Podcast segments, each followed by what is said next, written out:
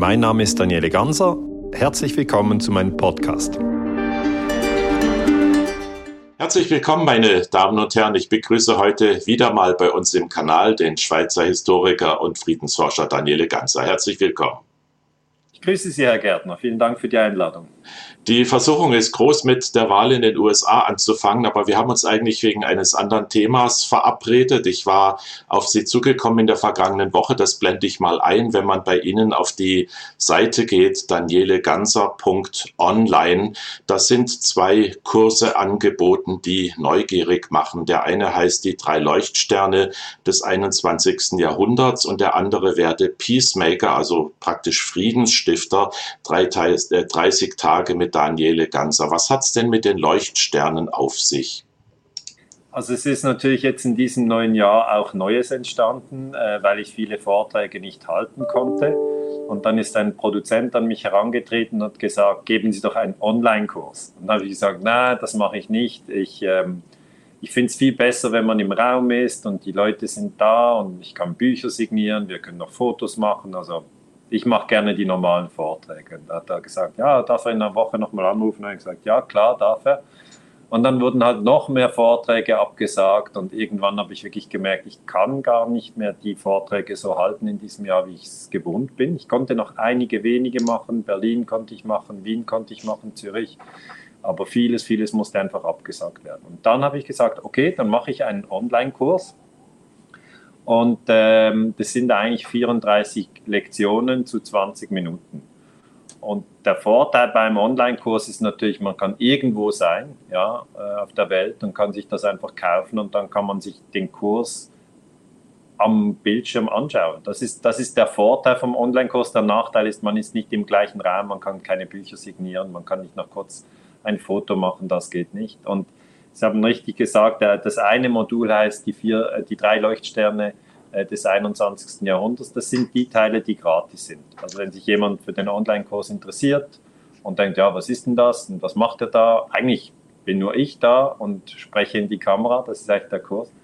Und äh, diese drei Leuchtsterne, die sind erstens UNO-Gewaltverbot. Das habe ich vor allem in meinem Buch Illegale Kriege immer wieder erklärt, dass halt kein anderes Land kein Land ein anderes Land angreifen darf. Das ist verboten gemäß UNO-Charta.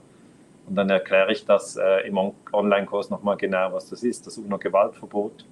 Also zum Beispiel der Angriff vom US-Präsident Bush, Republikaner, auf den Irak 2003 war illegal. Tony Blair hat auch mitgemacht, das war illegal. Klammer geschlossen. Und der zweite Punkt ist halt äh, der Begriff Menschheitsfamilie. Den erkläre ich auch. Ähm, jetzt im neuen Buch Imperium USA, ganz am Schluss sage ich, es ist halt immer wieder vorgekommen, dass die Menschen sich abwerten und dann töten. Zum Beispiel im Vietnamkrieg hat man die Vietnamesen als Termiten bezeichnet und dann hat man sie eben mit Agent Orange etc., Napalm getötet. Und darum sage ich, Menschheitsfamilie ist ein ganz wichtiger Begriff.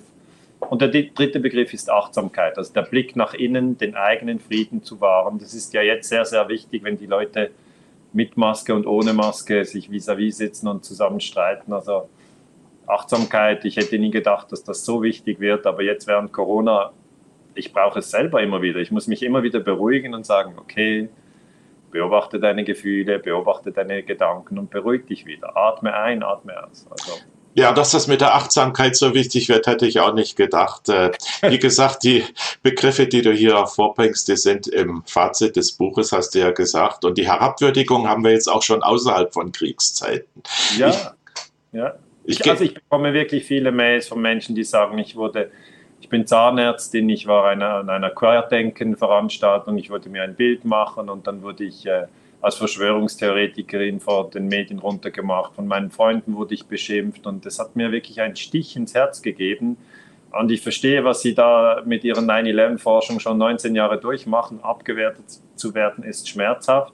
Und die hat dann auch explizit geschrieben, sie ist sehr dankbar, dass ich eben diese Techniken an die Hand gebe, wie eben Achtsamkeit, dass man, wenn man abgewertet wird, dass man nicht den anderen dann auch abwerten soll. Also du Idiot, selber Idiot, nein, das ist nicht der gute Weg. Ja, und plötzlich haben wir auch viele Leute, die darauf aufpassen, was wir tun. Ich habe morgen Abend eine Verabredung bei einem Stammtisch hier im schwäbischen Raum. Heute hat mir der, der eingeladen hat, die Adresse gegeben und hat dann drunter geschrieben, aber bitte nicht direkt vor dem Haus parken wegen Denunziantentum. Genau, also das ist auch in der Schweiz dasselbe. Da sind also sehr viele Leute, die plötzlich zu Hilfspolizisten befördert wurden und die eigentlich nichts Besseres zu tun haben, als anderen zu sagen, die Maske sitzt nicht richtig oder hier dürfen nicht so viele Kinder sein, es dürfen nur zehn sein. Also es ist wirklich, ich hätte mir das vor einem Jahr nicht, nicht vorstellen können. Jetzt sind wir halt mittendrin und ich denke, eine wichtige Einsicht ist wirklich, dass man, wenn man selber abgewertet wird, dass man dann nicht in die Abwertung geht. Also das Minimum ist 30 Sekunden Schweigen. Dann ist auch sozusagen diese erste Energie, dass man vielleicht wütend ist und dem anderen irgendwie etwas Böses sagen möchte, ähm, die verfliegt dann und man kann dann seine Atemzüge zählen und ja, sich vielleicht auch klar werden, dass der andere halt auch einfach nur in seinem Film ist auch nur ein Produkt seiner eigenen einmaligen Sozialisation sozusagen. Ja. Genau so ist ja. es, ja. Und, und, wenn man, für mich ist natürlich der Vorteil des Historikers ist, dass zum Beispiel im Ersten Weltkrieg haben ja die Amerikaner ähm, gegen die Deutschen gekämpft und dann haben sie eine Abteilung für Propaganda aufgemacht in den USA. Das habe ich sehr genau angeschaut, was die alles gemacht haben. Gab noch kein YouTube, gab noch kein Twitter, gab noch kein Facebook, aber die hatten halt eine Abteilung äh, von Cartoon-Zeichnern, also von Zeichentrick-Experten äh, äh, oder überhaupt, äh, die wirklich gut zeichnen konnten, aufgebaut. Und die haben halt dann die Deutschen so als Bestie dargestellt, die bösen Hunden. Und dann wurde das immer wieder den Leuten gesagt. Und man kann wirklich, das kann ich zeigen, Feindbilder erschaffen, indem man einfach immer wieder etwas über die Medien wiederholt. Und dann haben die Leute das im Kopf. Also denke jetzt Corona, acht Monate lang haben wir über dieses Virus gehört. Das macht etwas mit uns. Und darum muss man jetzt noch viel mehr ähm, sozusagen achtsam sein und immer sagen, äh, der andere gehört auch zur Menschheitsfamilie. Auch wenn er einen vielleicht total ärgert und irgendwie eine ganz andere Einstellung zu diesen ganzen Corona-Fragen hat. Also sollen jetzt Kinder Maske tragen in der Schule oder nicht? Ich meine, da geht, die Meinungen gehen durch die Decke. Also ich, ich habe schon so viele Gespräche gehört, geführt. Und ich glaube, das Wichtigste ist, dass, dass wir uns nicht, dass wir uns nicht sozusagen total zerstreiten. Das, ja. ist mir unglaublich wichtig. Als Vater von drei Kindern kann ich jedes Wort nachvollziehen. Ja, das erlebe ich hier auch gerade. Drin, oder? Ja. Also, also. ja. Müssen wir noch ein, zwei Sätze sagen über den äh, Zugang zu den Kursen? Da braucht man, glaube ich, einen Code, um dann reinzukommen. Ja, das funktioniert so. Man geht auf meine Webseite danieleganzer.ch und dann ähm, findet man dort den Online-Kurs und danach ähm, muss man, ähm, kann, also muss, man muss gar nichts, aber wenn man sagt, oh, jetzt in diesen Zeiten hätte ich gerne ein bisschen Unterstützung aus der Sicht, was ist innerer Friede, was ist äußerer Friede, weil im Kurs gehe ich dann zum Beispiel darauf ein, dass ich 9-11 untersucht habe, dass ich gesagt habe, WTC 7 ist eingestürzt und dann wurde ich diffamiert. Also ich habe diese, diese Übung, wie geht man mit anderen Meinungen um oder wie geht man damit um, wenn man niedergemacht wird. Diese Übung habe ich schon 19 Jahre und da gebe ich natürlich diese Tipps jetzt weiter, weil ich glaube, gerade jetzt während Corona ist es wichtig. Und dann ähm, kann man äh, sagen, okay, ich schaue mir die vier äh, ersten äh, Lektionen an und die sind gratis. Und dann nach vier Lektionen muss man entscheiden, ob man den Kurs buchen will und dann muss man das online bezahlen. Äh, ist, glaube ich, 179 Euro und äh, dann hat man die anderen 30 Lektionen frei. Und eigentlich äh, läuft das so wie ja, wie Ferien buchen. Also man klickt ein paar Mal hier und dort und äh, bekommt dann einen Bestätigungscode per E-Mail und dann hat man Zugang zum Kurs für immer. Also man kann den auch in einem Jahr nochmal schauen. Also es ist wie ein, ja, wie ein Online-Produkt, äh, das man dann aber in der eigenen Bibliothek hat. Ja, wenn man sie an der Kamera hat oder vor der Kamera, dann äh, bietet sich natürlich an, gerade jetzt zu fragen, wie das mit der Wahl in den USA ist. Die Mainstream-Medien haben sie entschieden, haben äh, Joe Biden ausgerufen als den Sieger. Im Camp von Donald Trump, dem Amtsinhaber, sieht das anders aus. Da macht man ja schwere Betrugsvorwürfe. Ist die Wahl wirklich gelaufen? Was sagt Ihnen das, was äh, oder die Informationen, über die Sie verfügen? Also ich habe da auch keine zusätzlichen Hintergrundinformationen. Ich ähm, beobachte eigentlich hier, was in den Mainstream-Medien ähm, sozusagen dargelegt wird. Und was mir sehr auffällt, ist natürlich, dass die USA sehr gespalten sind. Ähm, das ist ganz, ganz offensichtlich. Es wird immer wieder davon gesprochen, die Spaltung zwischen den Demokraten und den Republikanern ist sehr tief und die ist sehr, sehr tief. Also ich höre auch von Freunden aus den USA, dass die kaum mehr über Politik sprechen können, wenn die am gleichen Tisch sitzen und der eine ist Demokraten, der andere ist Republikaner. Es es gibt natürlich auch Beispiele, wo es nicht so ist, aber die Spaltung ist sehr tief.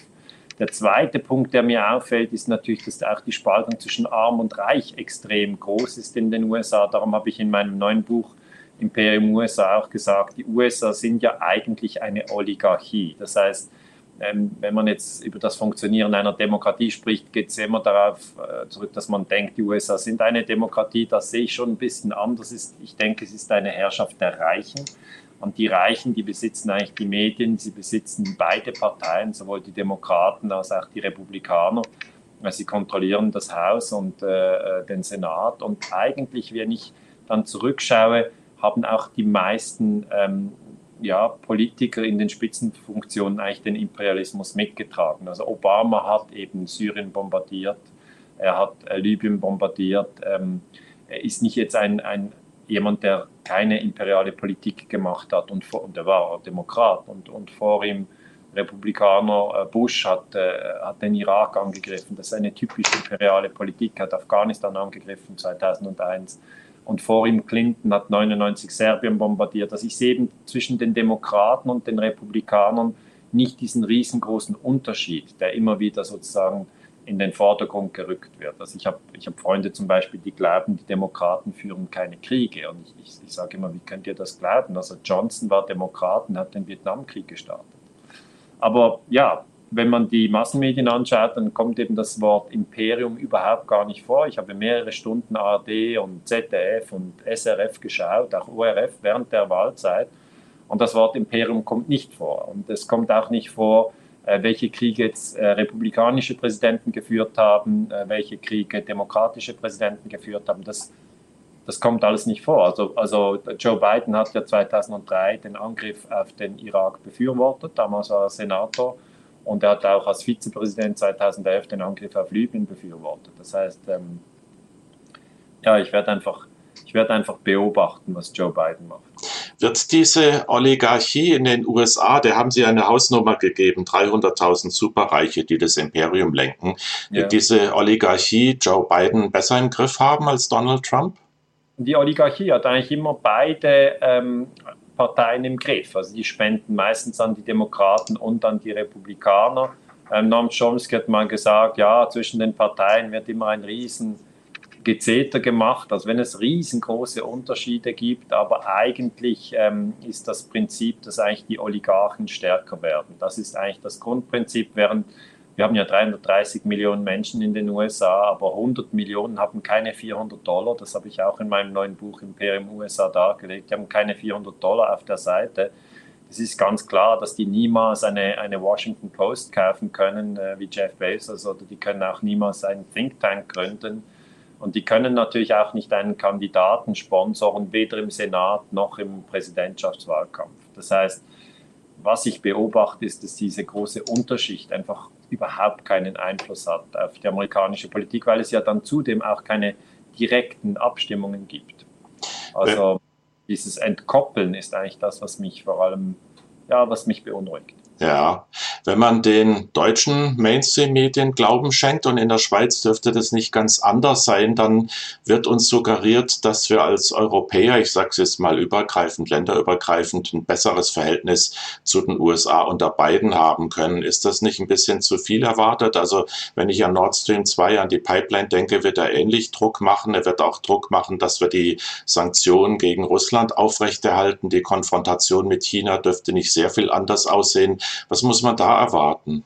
Ja, aber das sind genau die richtigen Stichworte, Herr Gärtner, die Sie schon geben. Das höre ich einfach auf den, an den Mainstream-Medien nicht. Aber das sind genau die Punkte. Man müsste ja hinschauen und sagen, ja, ähm, lässt denn zum Beispiel äh, Biden Deutschland freie Hand, von wo es Erdgas importieren will? Also die, die Nord Stream 2 Pipeline, das ist ja eine Frage der Souveränität. Ja? Das müsste natürlich Deutschland völlig frei entscheiden können. Stellen Sie sich vor, Deutschland würde den USA äh, verbieten, äh, Ölsand aus Kanada zu importieren. Die, die, würden, die würden schon sagen, äh, was sie davon halten. Aber das ist, ja, das ist ja jetzt eigentlich so, dass ich da eigentlich von, von beiden gar nichts anderes erwarte, sondern er wird auch Druck machen, wie schon Trump Druck gemacht hat auf Deutschland, dass man eben diese, diese Erdgaspipeline nicht baut. Und das finde ich eben einen massiven Eingriff in die deutsche Souveränität. Anderes Stichwort, Julian Assange, der sitzt schon seit Monaten in London im Gefängnis Ähm, niemand kümmert es groß, aber das ist ja ein großes Unrecht, das da geschieht, weil Julian Assange ist ein Journalist und der hat aufgezeigt, wie amerikanische ähm, äh, äh, Kampfhelikopter, Apache-Helikopter in Bagdad auf Leute schießen, Zivilisten erschießen. Und für das steckt er jetzt im Gefängnis. Ich meine, die Leute, die die Kriegsverbrechen aufklären, ja, äh, die darf man nicht einsperren, weil sonst ist natürlich auch der ganze Journalismus und überhaupt jede historische Aufklärungsarbeit gefährdet. Und ich denke aber nicht, dass jetzt Joe Biden da anders sein wird als Trump. Ich sehe da eigentlich eine harte Hand äh, gegenüber äh, Julian Assange. Leider. Dritter Punkt. Ähm, äh, Donald Trump hat wirklich immer auch äh, gegen China Druck gemacht, hat gesagt, China ist gefährlich und China hat den Coronavirus zu verantworten und, und überhaupt China, China, China. Und äh, wenn man das beobachtet, dann ist es für mich ziemlich klar, dass hier die USA, und zwar unabhängig, ob jetzt ein Demokrat oder ein Republikaner im Weißen Haus sitzt, den neuen Feind schon eigentlich ausgemacht haben. Es ist China und jetzt ist sozusagen Showdown der Giganten. Nur, man muss einfach hier genau hinschauen und sagen, okay, die USA und China sind beides Atommächte und an einer Konfrontation, zum Beispiel über Taiwan, kann jetzt wirklich niemandem gelegen sein. Das heißt, ich würde mir wünschen, dass es hier Deeskalation gibt zwischen den USA und China, dass man einfach sagt, wir sind souveräne Länder, jeder geht seinen Weg. Aber so sieht es nicht aus. Ich darf daran erinnern, als äh, Deutschland Serbien bombardiert hat, 1999, haben die USA natürlich angeführt, Clinton, ein Demokrat damals. Und damals haben die Amerikaner die chinesische Botschaft bombardiert, in Belgrad. Äh, also die Chinesen wissen schon, dass die Amerikaner töten hatten damals tote Mitglieder in der Botschaft. Die Amerikaner haben auch gesagt, ja, Entschuldigung, äh, war nicht, wir hatten einen alten Plan, einen alten Stadtplan. Und die erzählen ja immer solche Dinge. Ähm, Wer es glaubt, wird selig. Und was ich, was ich vielleicht wirklich auch sehe, ist, dass diese Konfrontation jetzt mit Russland, also mit den Sanktionen gegenüber Russland, ich denke, das wird bei Joe Biden weitergehen. Ich wünschte, es wäre anders, aber tatsächlich bin ich nicht so hoffnungsvoll, dass äh, Joe Biden eine Kraft für den Frieden ist. Man, man wird sehen in den nächsten Jahren. Er ist jetzt vermutlich vier Jahre im, im Amt und meine Aufgabe als Beobachter ist immer zu schauen, wird er ein anderes Land bombardieren, ja oder nein? Ich warte mal ab. Wir können ja Joe Biden in Ihren Peacemaker-Kurs schicken. Vielleicht gelingt es Ihnen, den umzudrehen. Der Kurs ist auf Deutsch. Die Amerikaner sprechen kein Deutsch. wenige, wenige. Ganz herzlichen Dank für heute, Daniele Ganser. Vielen Dank fürs Gespräch. Ade, Herr Gärtner. Ade und alles Gute, ja. Tschüss.